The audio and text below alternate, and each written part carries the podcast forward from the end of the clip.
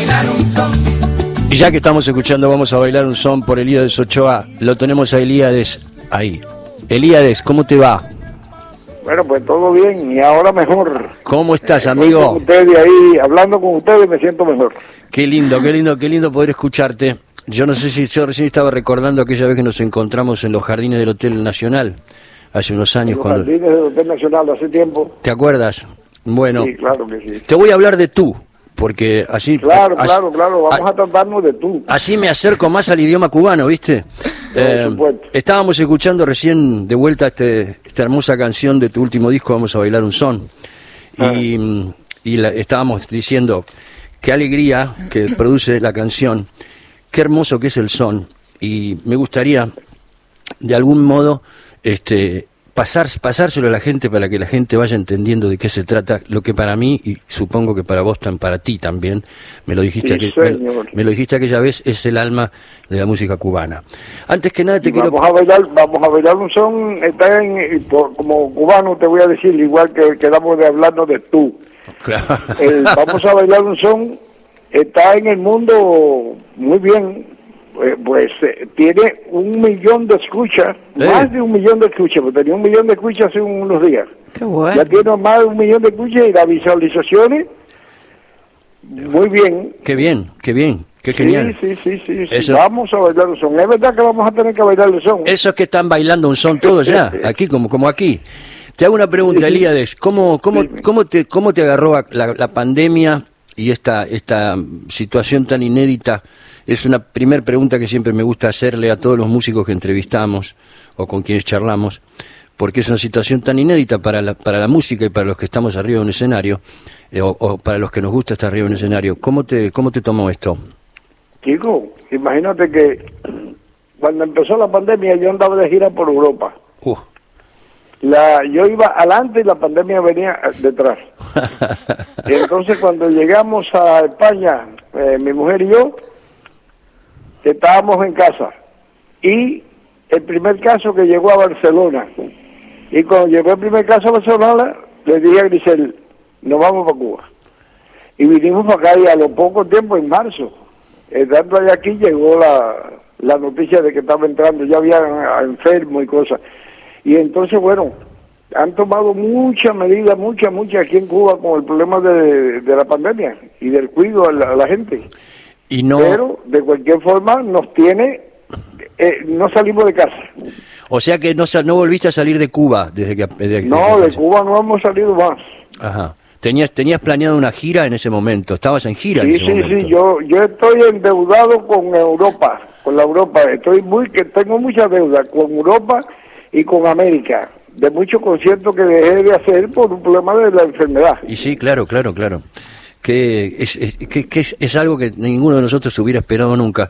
Eh, No, esto no se lo esperaba a nadie. Esto es un- además es una enfermedad fantasma. es una Es enfermedad un fantasma. fantasma. Tú no sabes quién, por dónde anda, quién lo tiene, quién no lo tiene, no se sabe. No, no, no, no. Quien tú piensas que está bien porque se está riendo, tiene la enfermedad. Tiene la enfermedad y no- la enfermedad no dice nada y, y eso es lo No más peligroso. nada. Este, te quiero, te quiero consultar esto. ¿Estuviste componiendo en estos, en este, en este año entero, que ya, ya, ya- ya va para un año, ¿no? Este, de pandemia. Sí, es- eso es lo que he hecho. Y como estoy preparando un nuevo disco para cuando se pueda y esto tiene que pasar a la historia. Claro. La enfermedad esta, esta pandemia tiene que pasar a ser historia. Ajá. No puede ser que esto siga de los años por los años, los años. Y entonces estoy preparando, eso es lo que he hecho, aprovechar el tiempo para con mi grupo ir preparando nuevos repertorios con algunas canciones nuevas, algunos invitados de lujo y muchas cosas. Yo quisiera, Lida, recorrer un poco, un poco para que la gente escuche este, de tu propia voz, un poco todo lo que fue tu, tu carrera. Y quiero volver atrás un poco al Buenavista Social Club, que, que tengo entendido que eras el más joven de todos ellos en ese momento. Sí, sí, sí. eras el más joven. ¿Cuánto tenías? Cin- es. 50 tenías, ¿verdad? Creo que no llegaba, me parece. Ajá. Eh, y yo creo que el, el son renació y se internacionalizó como nunca a partir del Buenavista Social Club.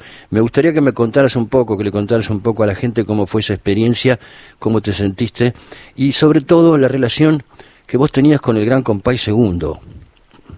Bueno, nosotros éramos eh, una familia. Mm. Nosotros, y así quedó, así quedó una familia con todo lo que hicimos el proyecto de Buenavista Social Club. Quedamos una familia muy grande, a pesar de que ya mi familiaridad con Compay Segundo y Ibrahim Ferrer venía de muchos años. Ajá. Muchos años atrás venía la, la, eh, la familiaridad nuestra. Pero bueno, eh, hicimos, Buenavista sí, es cierto lo que me dice, que Buenavista eh, internacionalizó lo- los sones, la, la música cubana. Vamos, eh, en Cuba nunca ha pasado lo que pasó con Buenavista Social Club. Increíble, increíble. Nunca había pasado y es muy difícil que ahora haya otro proyecto. Hay muchos músicos buenísimos capaces de hacer 50 Buenavista, pero ya la historia de Buenavista Social Club no se le pasa por arriba. Ya claro. Ya Ya, eh, hay que hablar de Buenavista en cualquier momento, en cualquier parte y en cualquier escenario. Eso, eso no cabe duda verlo así porque así es.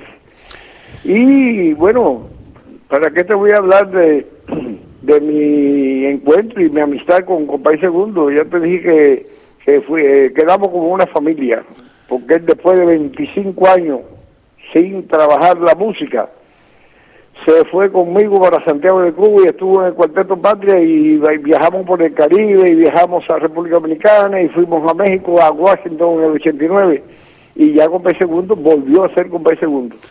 Qué genial eso. Claro, porque, hola, Te- te- te- te- aquí está Alicia, que está que conduce conmigo el programa. Ah, hola Elías, ¿cómo estás? Un placer. bueno, yo estoy bien, yo estoy bien. Bueno, me alegro. Claro, porque lo que contás de Compay es que tiene que ver que él estaba a punto de, de, de morir, digamos, o sea, desahuciado y vos lo rescataste de ese lugar, ¿no? Antes que el Buenavista incluso.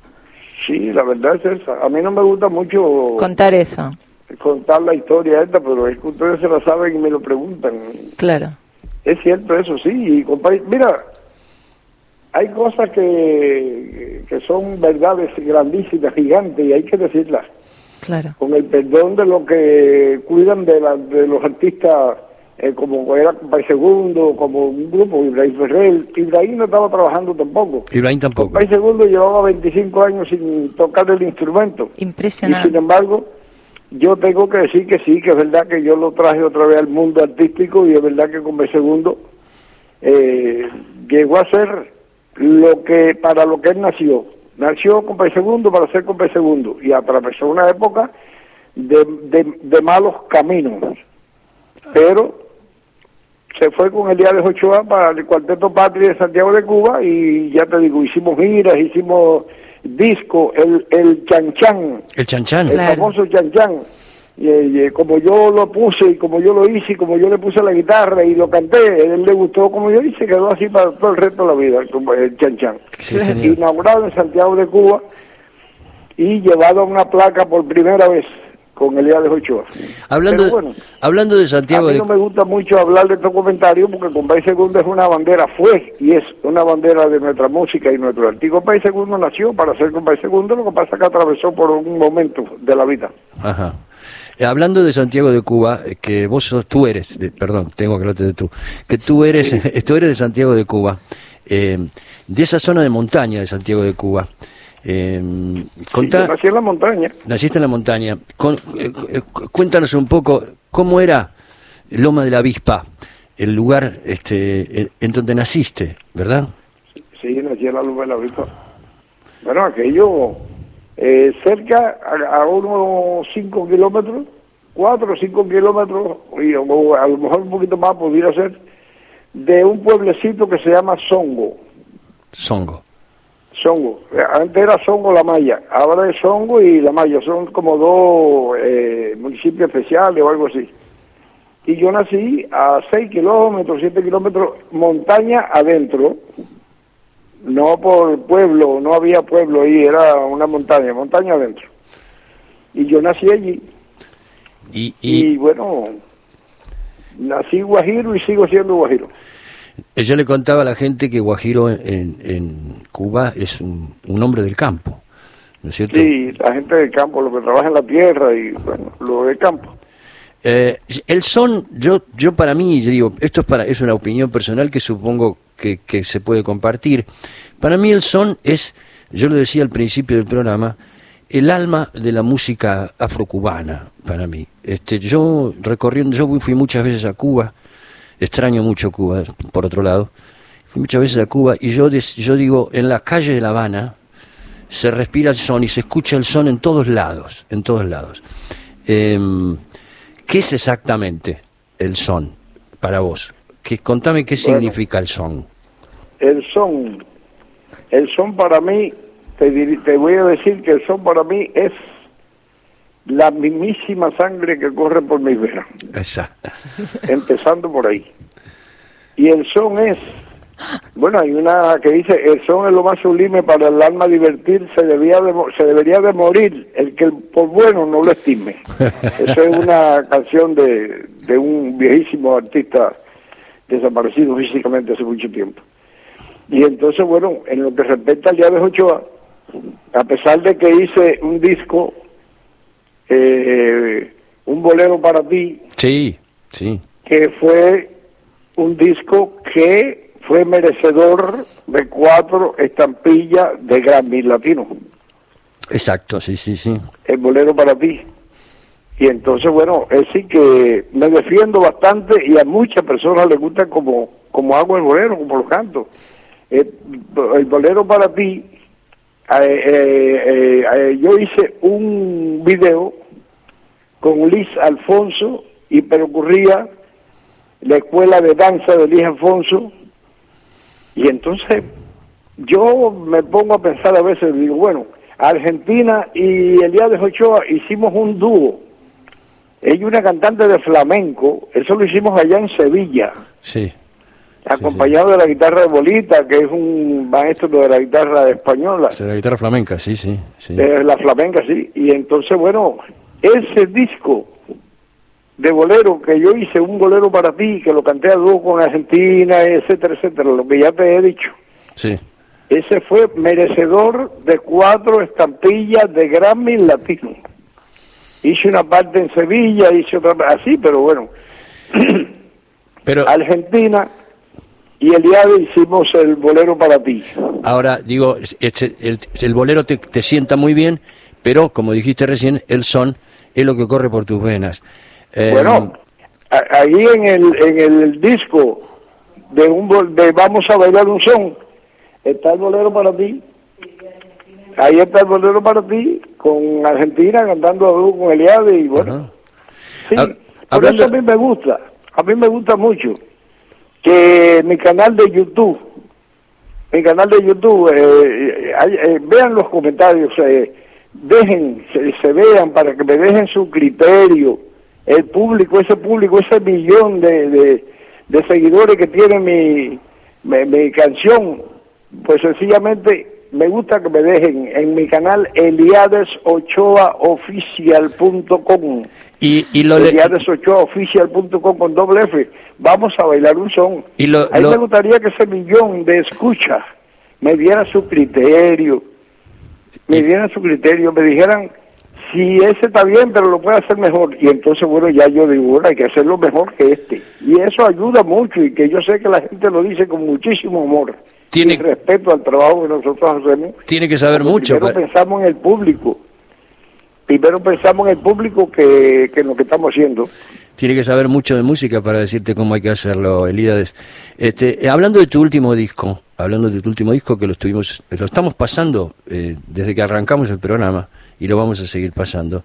Eh, Hay una canción que es como la nube se impone al sol, que es del compositor mexicano Agustín Lara, del gran Agustín Lara, que la interpretaste a dueto con Pablo Milanés. ¿Cómo fue ese encuentro? ¿Lo hicieron en Cuba? ¿Cómo lo hicieron? Contame un poco Sí, aquí este, en Cuba. detalles de eso. Aquí en Cuba, eh, yo íbamos a hacer una canción por la petición. Era que me lo pedían mucha gente, me lo pedían amistad. Y me oye, ¿por qué no cantan un dúo tú y Pablito Milagué de música tradicional? Que, que trabaja muy bien Pablo la música tradicional y que tú eres pues, un maestro de, esa música y que bueno, y tanto y tanto y tanto. Que un día, un buen día de eso, yo estoy oyendo canciones y yo me recordé de esta canción de como la nube se impone al sol, que la escuché y me la aprendí con mi padre cuando yo era un niño allá en la loma de la Vipa, en los montes allá. Así, es- ah, esa, esa canción te la, la can- la tocaba tu padre y la cantabas con él cuando eras niño. Sí, la cantaba mi papá y yo me la aprendí con él. Qué genial. Y me gustó mucho aquella canción. Y un buen día empecé a cantar la canción y me vino a la mente esto de lo que me decía la gente de hacerlo a dúo con Pablo Milanés. Y entonces, bueno, pues se le avisó a Pablo, Pablo estuvo muy de acuerdo, le dio muchísima alegría, a mí me dio muchísima alegría que él estuviera de acuerdo también y lo hicimos a dúo. Y aquello no tuvimos que ensayarlo mucho. Aquello fue Pablo con la melodía del tema, oyendo el tema y yo oyendo el tema y, la- y ya, vamos a encontrarnos, vamos a ver el estudio y vamos a grabar. En Cuba lo hicieron. En Cuba. En Cuba, sí. Ajá.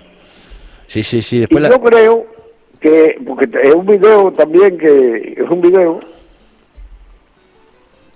y yo creo que el mundo lo acepta con tremendo amor. Esa canción de Como la nube se impone al sol, Pablito Milanés y de Ochoa, la verdad que eh, ha dado el resultado que da cuando uno hace la cosa y la hace bien pensando en su público, en la gente que sigue a uno. Eso yo creo que es lo que lleva a que uno haga las cosas bien hechas. ¿Y qué- a mí me gusta mucho, a mí me gusta mucho que la gente me dejen eh, ver en, la, en el- las señales, que me dejen su criterio. Yo hago mucho mucho directo. Y se puede ahora... ¿Haces direct- directos por dónde haces? Por Instagram. Desde mi propia casa, por los canales, por la eh, internet. Pero ¿por qué, por qué plataforma? ¿Por, las- por, por ¿Por qué plataforma? por YouTube, o por, por Instagram, por Facebook? ¿Por dónde lo haces el directo? No, por YouTube. Por YouTube, por tu, en tu canal de Sí, sí. YouTube. Y eso y esos directos que los los anuncias o directo o un día dices tengo ganas de tocar hoy y los y tocas en directo por por YouTube. Eso sería increíble para que la gente sí, lo sí, sepa. Es así. Yo he venido, yo he venido haciendo muchos programas de eso. Ahora, hace, no sé, unos cuatro programas, cuatro sábados, que lo hacía los sábados, Ajá. Ah. que no lo, no lo estoy haciendo. Pero voy a reintegrarme de nuevo, voy a hacer, porque me gusta mucho compartirle el tú a tú con el público. Claro. Y, Y, lo hago para el mundo. Y le- lees todos esos comentarios, esos comentarios que te hace la gente, que son muchos. ¿Los lees uno por uno? ¿Y lo- lo- el- los chequeas uno por uno? Ah, la, gente en mi oficina me chequean muchas cosas y después yo voy y empiezo a ver todo lo que me dicen, Qué todas las, genial. las- las peticiones que me hacen y todo, pero imagínate que tendría que jubilarme para dedicarme nada más que a eso, yo creo. Sí, sí, sí, sí, claro, claro. A ver, eh, Elíades, sí. Vos eh, Sí, dime, dime. hablabas recién de, de la canción que hiciste con Pablo, que cantaste con Pablo, que era una canción que cantabas con tu papá. Y siempre Sí. hablas de las raíces o de cómo aprendiste de tu papá, que es como un gran maestro para tu música, lo mismo que los viejitos o los músicos que estaban en la casa de la trova, que vos recataste esa música tradicional. Pero hay un montón... Tu segunda casa, exactamente. El cacique de la de la de Santiago, dice Barbarito, de vos. Eh, ahora, eh, Barbarito también decía que tenés un estilo, en tu toque tradicional tenés eh, toques de blues, de rock, de música muy, muy sutilmente y, y muy exquisitamente metido. Eh, ¿Qué influencias tenés, al margen de tu música tradicional, que es la que vos rescatás, cuáles son los músicos que te gustan o te influenciaron por fuera de Cuba? Yo, fíjate, esto me lo dice todo el mundo, que yo toco la guitarra y de que muy espontáneamente me sale el rock, me sale mucho, eh, ¿cómo se llama? Mucho género, Sí, el blues, eh, y me lo dicen mucha gente, mucha gente, sin embargo yo lo hago, pero no lo hago por el, porque le, le oí a alguien hacerlo, o yo no sé, no sé, y por qué lo hago, por qué me sale, yo mismo no lo sé, porque voy a contestar una preguntita que me hiciste, de los músicos que yo oía, de que cuando yo venía ya subiendo mi juventud y esto, no se enteraban de que de tocar ningún género de eso. Porque a mí me gustaba oír a Compay Segundo con el dúo de los compadres Lorenzo y Resol y Compay Segundo, que fueron de la década del 50. Ajá. Y esa gente no se enteraban de eso, de blues ni rock. Claro, claro, claro. Que vos además Y- eras muy chiquito. Y lo otro, el trío Matamoros. El trío Matamoros. Claro.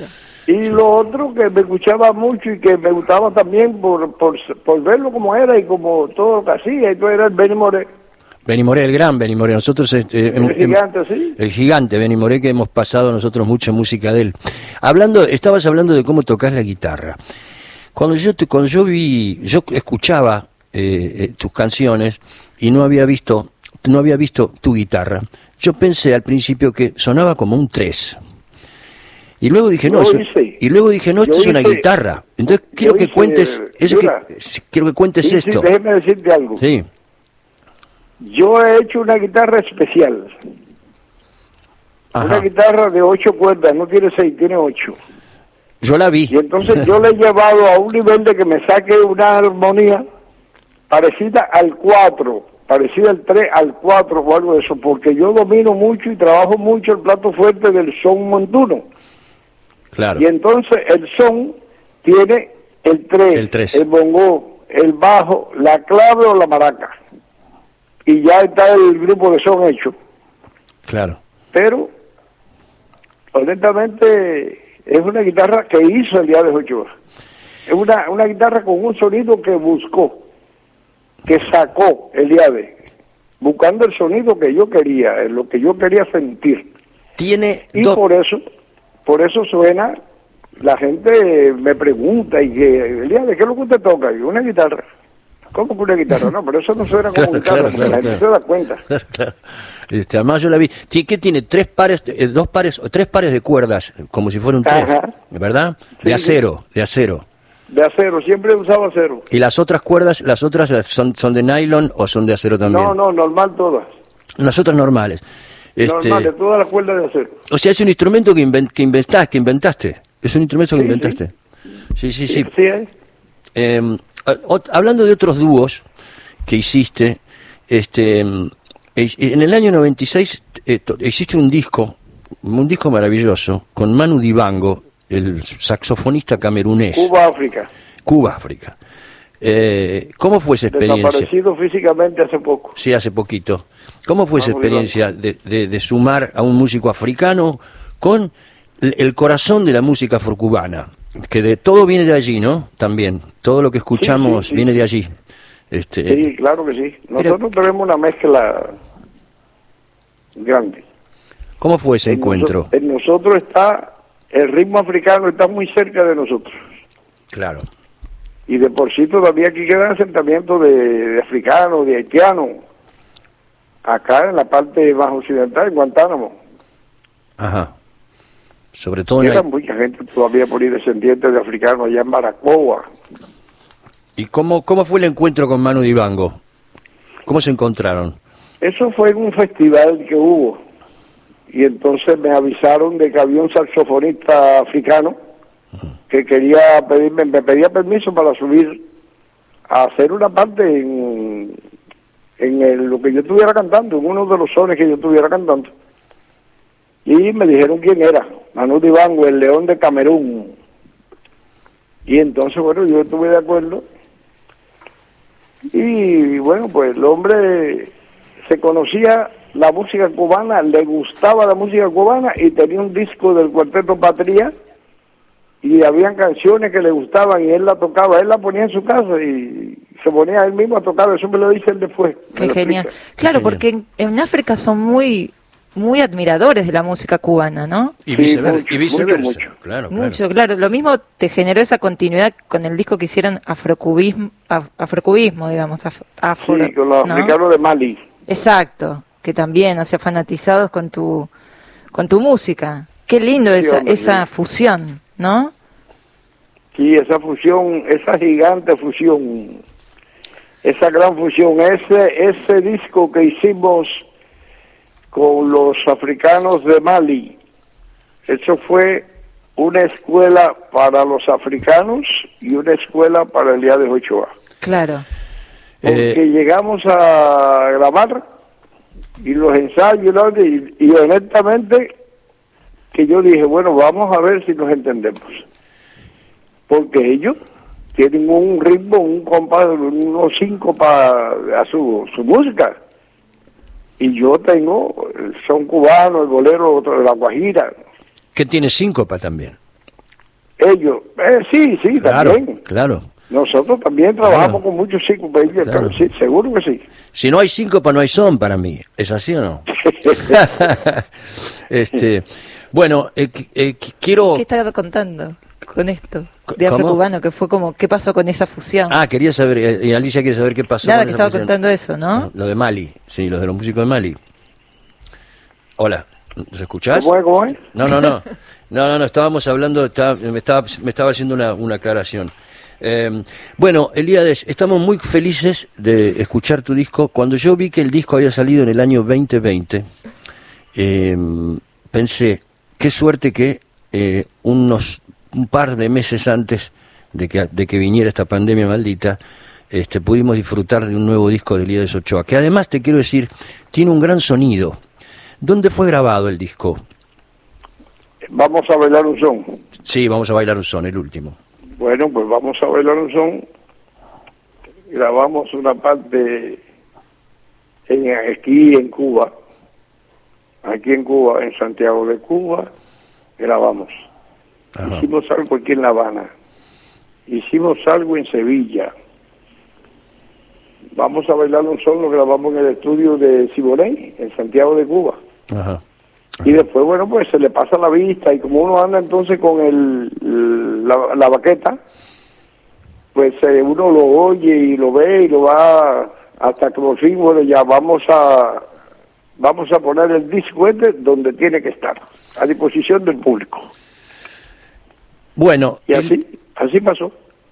Elíades, estuvimos felices de poder comunicarnos contigo. Este, para nosotros es un honor poder hablar con un músico que, a mi juicio y creo que a juicio de mucha gente, es el máximo representante del son actualmente en el Un mundo. son, un, un, un son, un son de Santiago de Cuba. Un son- músico, un artista de, un artista de pueblo, un artista de Santiago de Cuba. Un artista de pueblo que trasciende al mundo entero, así que para nosotros es un orgullo haberte tenido. Muchas gracias. Quiero mandarle un saludo especial a través tuyo a todos mis amigos cubanos, que los adoro, y quiero decir que extraño mucho a Cuba y que ojalá pronto pueda volver. Así que gracias por esta, por esta charla este, y gracias por tu música, Elíades. Muchas gracias, Bueno, pues, Elías. Un abrazo, un enorme. Un abrazo, un abrazo para ti, un beso para esa muchacha bonita que está contigo ahí. Claro, claro. Y bueno, nada, nos veremos pronto. Cuando ya cuando vaya a Cuba yo, ¿sabes qué vamos a hacer? Vamos a bailar un son. Te mando un abrazo grande, Elías. un abrazo para ti, para ti, abrazo. un abrazo fuerte. Abrazo, abrazo.